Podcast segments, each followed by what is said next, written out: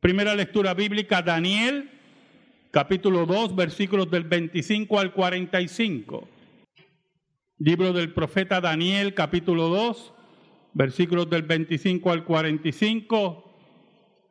El diácono Roberto Pinela hace lectura de la santa palabra de Dios. Dice así la palabra del Señor. Entonces Arioc llevó prontamente a Daniel ante el rey y le dijo así, he hallado un varón de los deportados de Judá, el cual dará al rey la interpretación. Respondió el rey y dijo a Daniel, al cual llamaban Belsasar, ¿podrás tú hacerme conocer el sueño que vi y su interpretación? Daniel respondió delante del rey diciendo, el misterio que el rey demanda, ni sabios, ni astrólogos, ni magos, ni adivinos lo pueden revelar al rey. Pero hay un Dios en los cielos, el cual revela los misterios, y él ha hecho saber al rey Nabucodonosor lo que ha de acontecer en los postreros días. He aquí tu sueño y las visiones que has tenido en tu cama. Estando tú, oh rey, en tu cama, te vinieron pensamientos por saber lo que había de ser en lo porvenir. Y el que revela los misterios te mostró lo que ha de ser. Y a mí me ha sido revelado este misterio, no porque en mí haya más sabiduría que en todos los vivientes, sino para que se dé a conocer al rey la interpretación y para que entiendas los pensamientos de tu corazón. Tú, oh rey, veías y he aquí una gran imagen. Esta imagen, que era muy grande y cuya gloria era muy sublime, estaba en pie delante de ti y su aspecto era terrible. La cabeza de esta imagen era de oro fino, su pecho y sus brazos de plata, su vientre y sus muslos de bronce, sus piernas de hierro, sus pies en parte de hierro y en parte de barro cocido. Estabas mirando hasta que una piedra fue cortada, no con mano, e hirió a la imagen en sus pies de hierro y de barro cocido, y los desmenuzó. Entonces fueron desmenuzados también el hierro, el barro cocido, el bronce, la plata y el oro, y fueron como tamo de las eras del verano, y se los llevó el viento sin que de ellos quedara rastro alguno. Mas la piedra que hirió a la imagen fue hecha un gran monte que llenó toda la tierra. Este es el sueño. También la interpretación de él diremos en presencia del rey. Tú, oh rey, eres rey de reyes, porque el Dios del cielo te ha dado reino, poder, fuerza y majestad y donde quiera que habitan hijos de hombres, bestias del campo y aves del cielo, Él los ha entregado en tu mano y te ha dado el dominio sobre todo. Tú eres aquella cabeza de oro. Y después de ti se levantará otro reino inferior al tuyo, y luego un tercer reino de bronce, el cual dominará sobre toda la tierra. Y el cuarto reino será fuerte como hierro y como el hierro desmenuza y rompe todas las cosas, desmenuzará y quebrantará todo. Y lo que viste de los pies y los dedos, en parte de barro cocido de alfarero y en parte de hierro, será un reino dividido, mas habrá en él algo de la fuerza del hierro, así como viste hierro mezclado con barro cocido y por ser los dedos de los pies en parte de hierro y en parte de barro cocido, el reino será en parte fuerte y en parte frágil. Así como vistes el hierro mezclado con barro, se mezclarán por medio de alianzas humanas, pero no se unirán el uno con el otro, como el hierro no se mezcla con el barro. Y en los días de estos reyes el Dios del cielo levantará un reino que no será jamás destruido, ni será el reino dejado a otro pueblo. Desmenuzará y consumirá a todos estos reinos, pero él permanecerá para siempre, de la manera que viste que del monte fue cortada una piedra, no con mano, la cual desmenuzó el hierro, el bronce, el barro, la plata y el oro. El gran Dios ha mostrado al rey lo que ha de acontecer en lo porvenir, y el sueño es verdadero y fiel su interpretación. Palabra del Señor.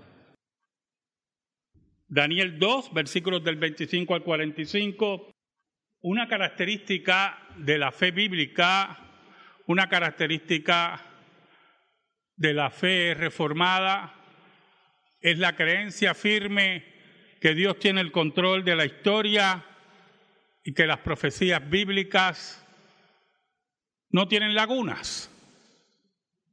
Por lo tanto, el drama histórico que estamos experimentando actualmente es un drama de cumplimiento profético.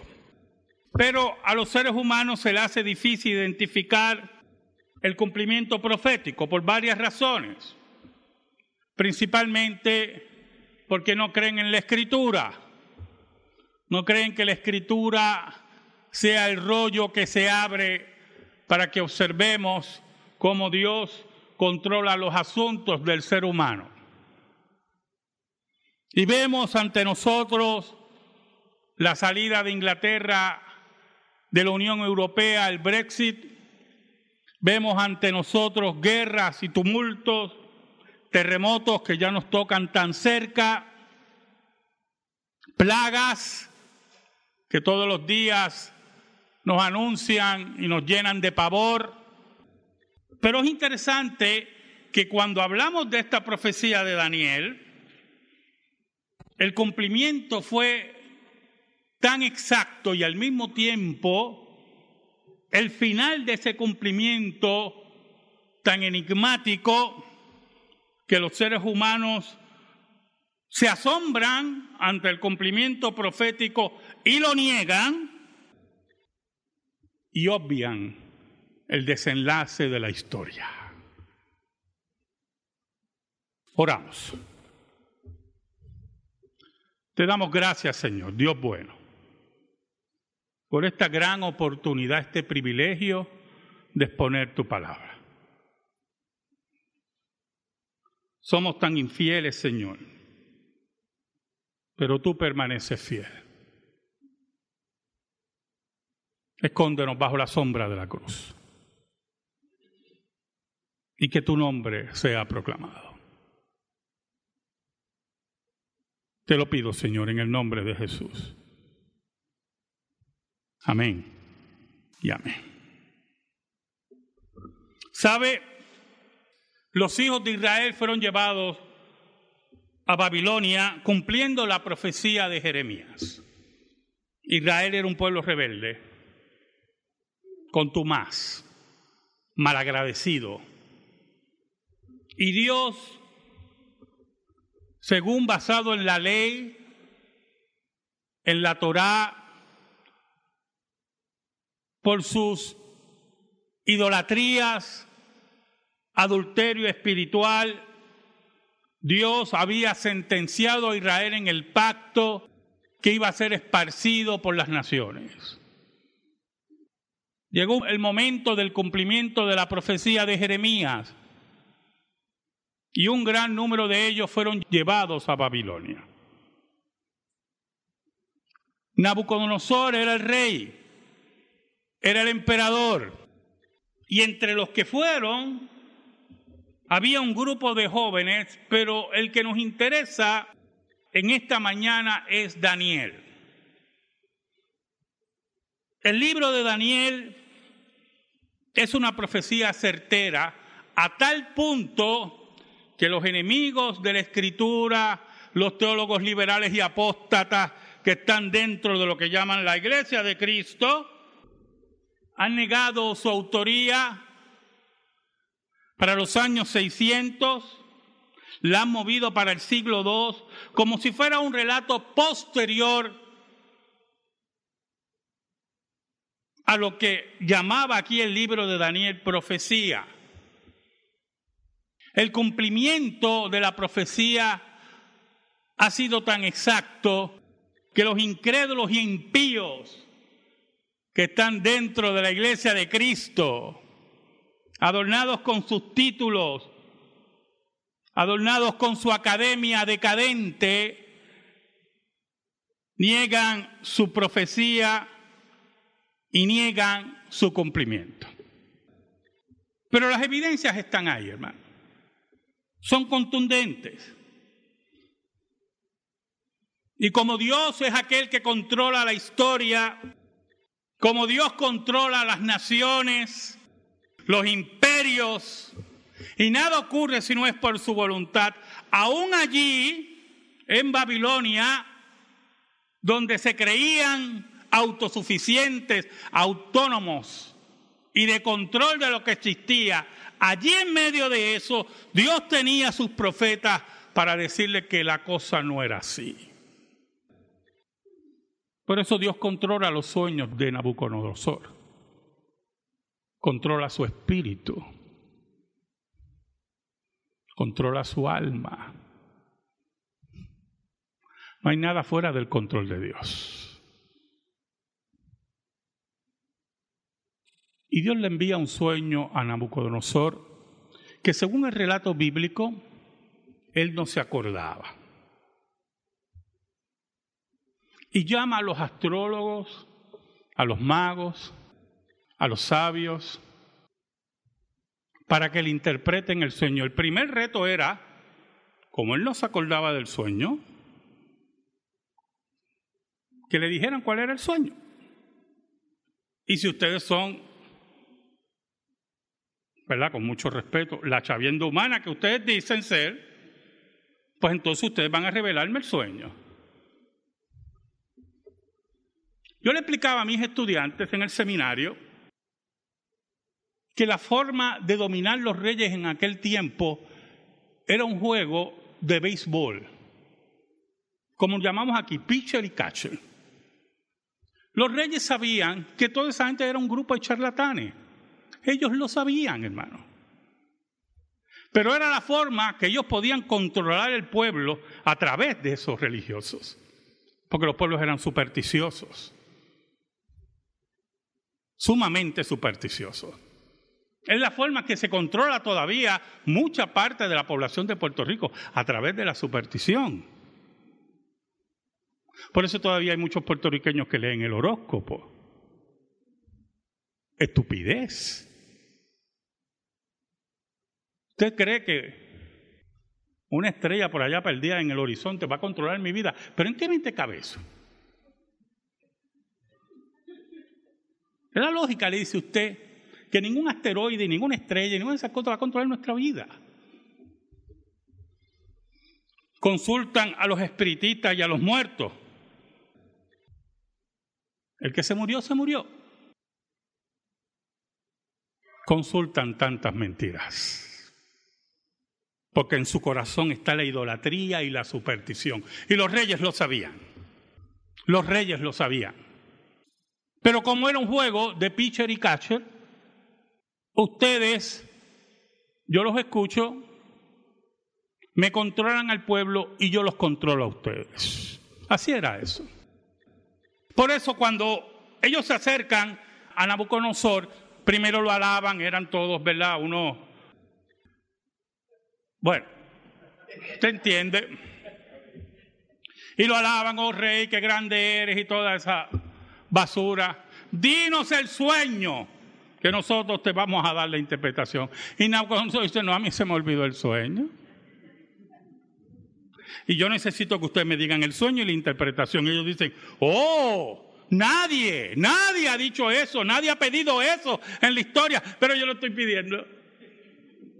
Y si ustedes no lo hacen, porque yo los conozco ustedes, y yo sé cómo ustedes manipulan, así dijo Nabucodonosor, estoy parafraseando, ¿verdad? Yo los voy a matar a todos ustedes. Voy a dar la orden que le corten la cabeza a todos.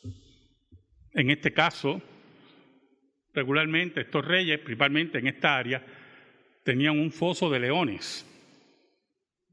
Los leones los dejaban sin comer días. Que lo que cayera allí no duraba ni cinco minutos. Entonces se dio la orden para matar a todos los sabios y entre ellos, aunque no estaban allí presentes, uno de ellos era Daniel. Y uno se pregunta, ¿por qué no estaba Daniel presente? Es sencillo, hermano.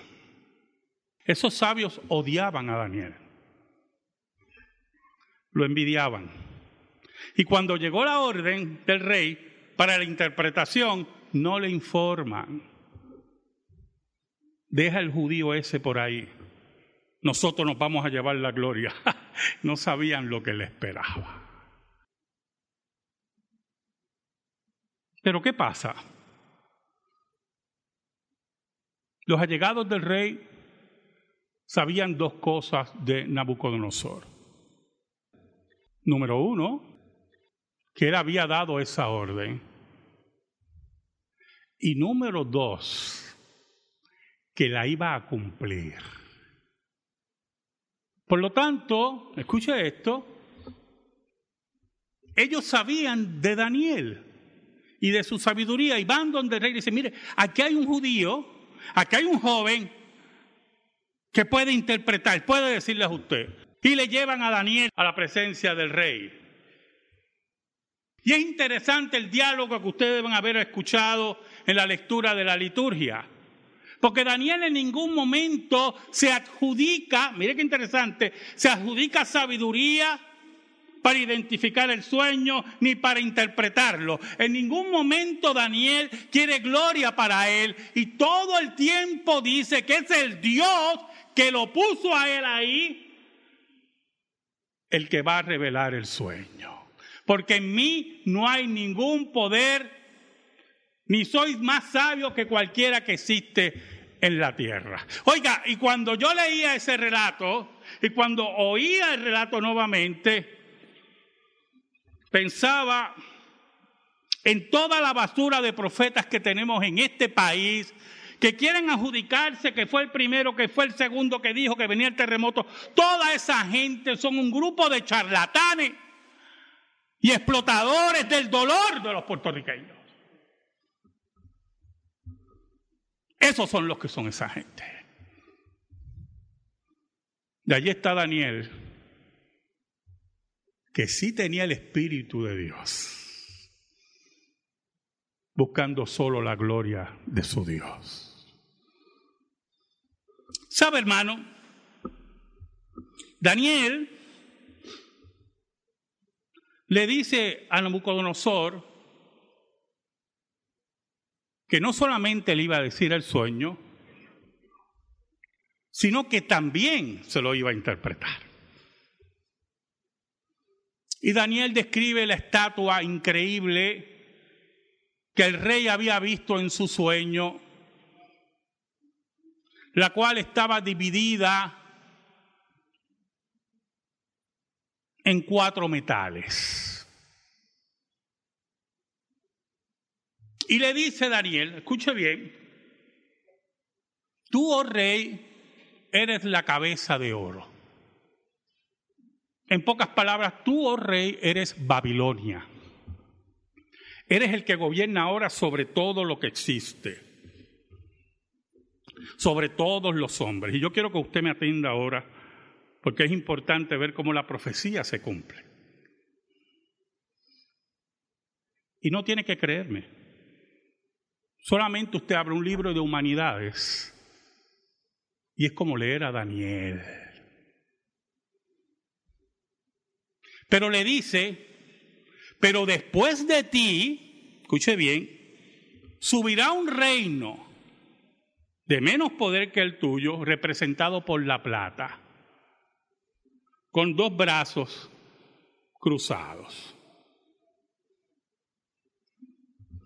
Ese segundo reino era Medopersia, como así ocurrió en la historia. Cuando Babilonia cae, cae frente a los medopersas. Por eso tenía dos brazos, por eso estaban, significaban los dos brazos, Medo y Persia.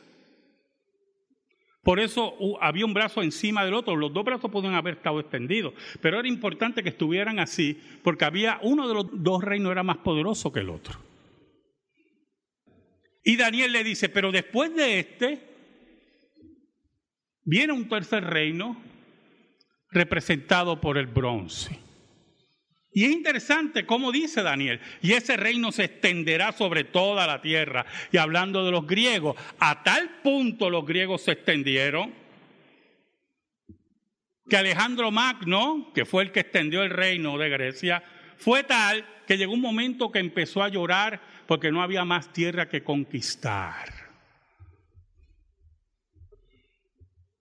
Qué pobre iluso. Tuvo una vida desordenada. Murió joven, a los treinta y pico de años. Pero extendió el reino de Grecia por todo lugar. Pero lo interesante también fue la cultura helénica, helenista, que estableció Alejandro Magno. Y se cumplía el tercer reino, que era menos poderoso que los medo-persas, que era menos poderoso que Babilonia, pero el tercer reino que Dios le dice a Daniel. El cuarto metal era el hierro, representado en las piernas de hierro. Y representa Roma, el imperio romano. Y es interesante cómo lo describe Daniel. Un reino poderoso que va a desmenuzar todo como hicieron los romanos que se iba a extender sobre toda la tierra. Y así hizo Roma. Desmenuzó todo. Sus ejércitos establecieron la Pax Romana. Un reino menor en esplendor a Babilonia, pero más poderoso militarmente. Y todo eso no hay ningún problema con ello. El problema viene ahora. Pero después de ese reino, los pies, representados en hierro y barro, nos habla de nuestra época. Nos habla después que Roma cae. Los intentos de Europa de volverse a unir como si fuera el imperio romano. Los intentos de Europa de unirse bajo Carlo Magno, bajo Maximiliano, bajo Napoleón, bajo Adolfo Hitler. El intento de mezclarse y nunca poder cuajar. Y el último intento está ante nuestros ojos la Unión Europea, con los mismos problemas que describe Daniel. No se pueden mezclar, su unión es frágil y estamos siendo testigos hoy en día cómo la Unión Europea nuevamente empieza a tener problemas.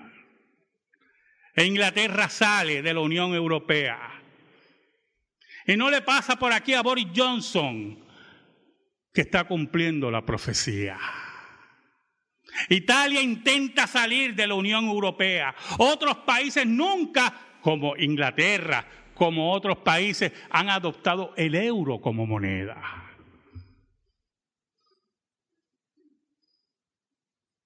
Frente a nosotros, la Unión Europea representa a los pies mezclados de hierro y barro. Frente a nosotros vemos las profecías de Cristo de terremotos y plagas cumpliéndose.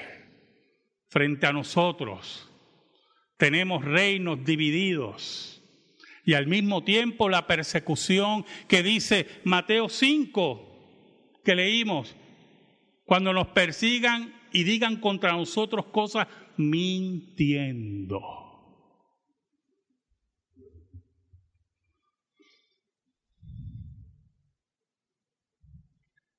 Ninguna religión sobre esta faz de la tierra ha emitido profecías tan exactas como la Biblia.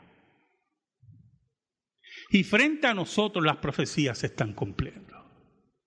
Frente a nosotros el drama de Dios se está desarrollando. Frente a nosotros vemos a los hombres y mujeres reclamando, maldiciendo, saliendo de uniones, no le importa la escritura y la escritura se cumple frente a nuestros ojos.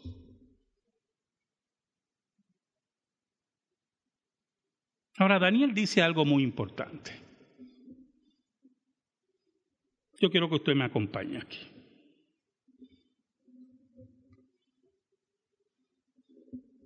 El versículo 44. Vamos, a leer del versículo 43. Así como viste el hierro mezclado con barro, se mezclarán por medio de alianzas humanas, pero no se unirán el uno con el otro, como el hierro no se mezcla con el barro. ¿Qué es lo que ocurre con la Unión Europea? ¿Qué es lo que ocurre? ¿Qué ocurrió bajo Carlos Magno? ¿Qué ocurrió bajo Adolfo Hitler? ¿Qué ocurrió bajo Napoleón? El intento, el intento, el intento, pero nunca se cuaja.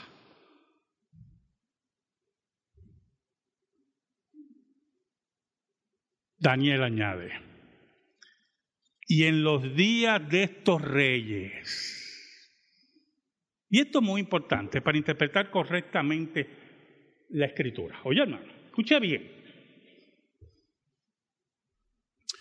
Todos estos intentos traen fuerza de los reinos pasados, dice Daniel, pero nunca van a cuajar. Pero Daniel dice que en los días de estos reyes, y la pregunta que nosotros tenemos que hacernos, ahí está la incógnita de la profecía. ¿En los días de qué reyes? Porque ya sabemos que no fue bajo Carlos Magno, aunque pudo haber sido. Ya sabemos que no fue bajo Maximiliano, ya sabemos que no fue bajo Napoleón.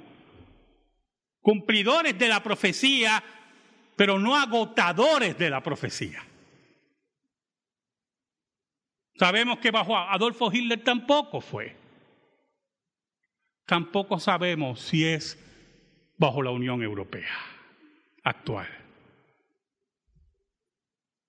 Pero en los días de esos reyes, tarde o temprano, hermano, tarde o temprano en los días de esos reyes, dice Daniel, y en los días de estos reyes, el Dios del cielo, levantará un reino que no será jamás destruido, ni será el reino dejado a otro pueblo. Desmenuzará y consumirá a todos estos reinos, pero Él permanecerá para siempre. La Unión Europea y todo lo que venga después jamás, jamás será sustituido por ningún imperio, dice aquí. Todo intento de levantar de nuevo el imperio romano fracasará. Todo intento de levantar otro imperio fracasará. Y tarde o temprano, en los días de estos reyes, Jesucristo volverá al planeta Tierra.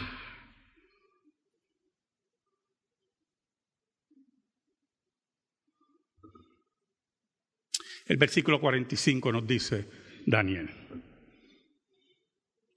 De la manera que viste que del monte fue cortada una piedra, no con mano, una piedra que representa el reino de Dios, una piedra que ha sido que establecida por Dios y que guía a Dios, por eso no es con mano,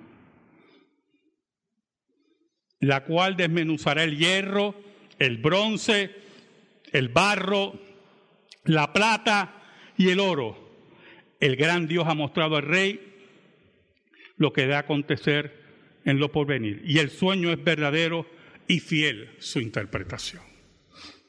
¿Sabes algo, hermano? Escúchame. Bien. Todo lo que acontece alrededor de nosotros son cumplimientos proféticos establecidos por la Escritura.